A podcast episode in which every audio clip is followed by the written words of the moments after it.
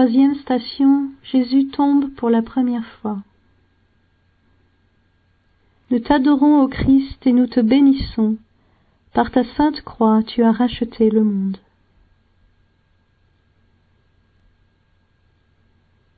Du livre du prophète Isaïe. Pourtant c'étaient nos souffrances qu'il portait, nos douleurs dont il était chargé.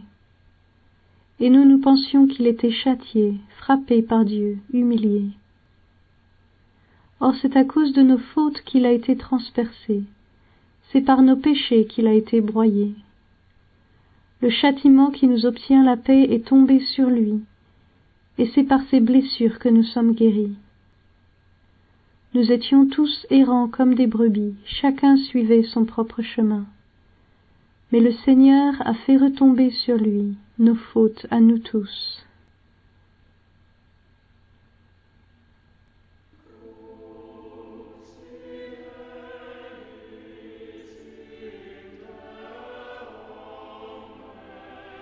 L'homme est tombé et tombe toujours de nouveau. Combien de fois n'est-il que la caricature de lui-même et non plus l'image de Dieu tournant ainsi en dérision le Créateur? N'est-il pas l'image de l'homme par excellence, celui qui, descendant de Jérusalem à Jéricho, fut attaqué par les brigands qui le dépouillèrent et le laissèrent à moitié mort, ensanglanté au bord du chemin? La chute de Jésus sous la croix n'est pas seulement la chute de l'homme Jésus déjà épuisé par la flagellation. Ici apparaît quelque chose de plus profond, comme dit Paul dans la lettre aux Philippiens.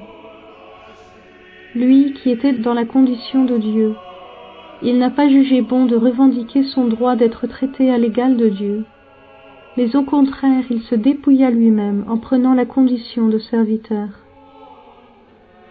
Devenu semblable aux hommes, il s'est abaissé lui-même en devenant obéissant jusqu'à mourir, et à mourir sur une croix.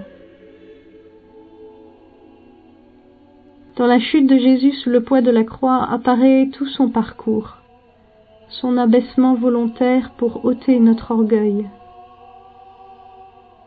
Et en même temps apparaît la nature de notre orgueil, l'arrogance avec laquelle nous voulons nous émanciper de Dieu et n'être rien d'autre que nous-mêmes l'arrogance avec laquelle nous croyons ne pas avoir besoin de l'amour éternel, mais avec laquelle nous voulons maîtriser notre vie tout seuls.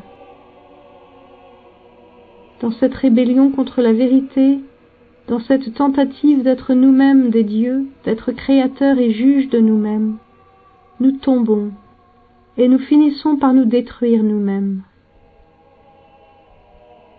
L'abaissement de Jésus est le dépassement de notre orgueil. Par son abaissement, il nous relève. Laissons-le nous relever. Dépouillons-nous de notre autosuffisance, de notre envie erronée d'autonomie, et au contraire apprenons de lui, de lui qui s'est abaissé, à trouver notre véritable grandeur en nous abaissant et en nous tournant vers Dieu et vers nos frères humiliés.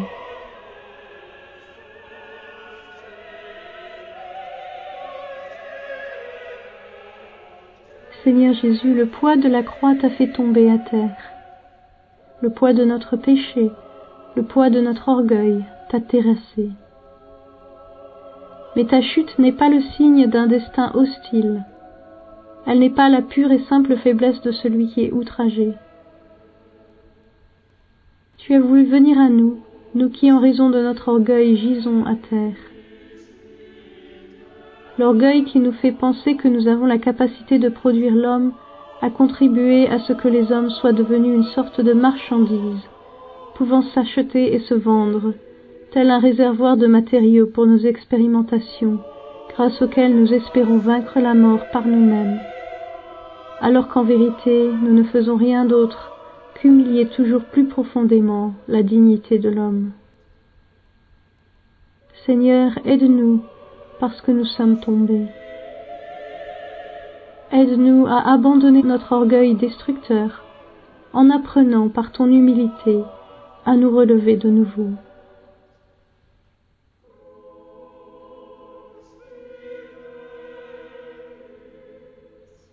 Notre Père qui es aux cieux, que ton nom soit sanctifié, que ton règne vienne, que ta volonté soit faite sur la terre comme au ciel. Donne-nous aujourd'hui notre pain de ce jour. Pardonne-nous nos offenses comme nous pardonnons aussi à ceux qui nous ont offensés. Et ne nous soumets pas à la tentation, mais délivre-nous du mal.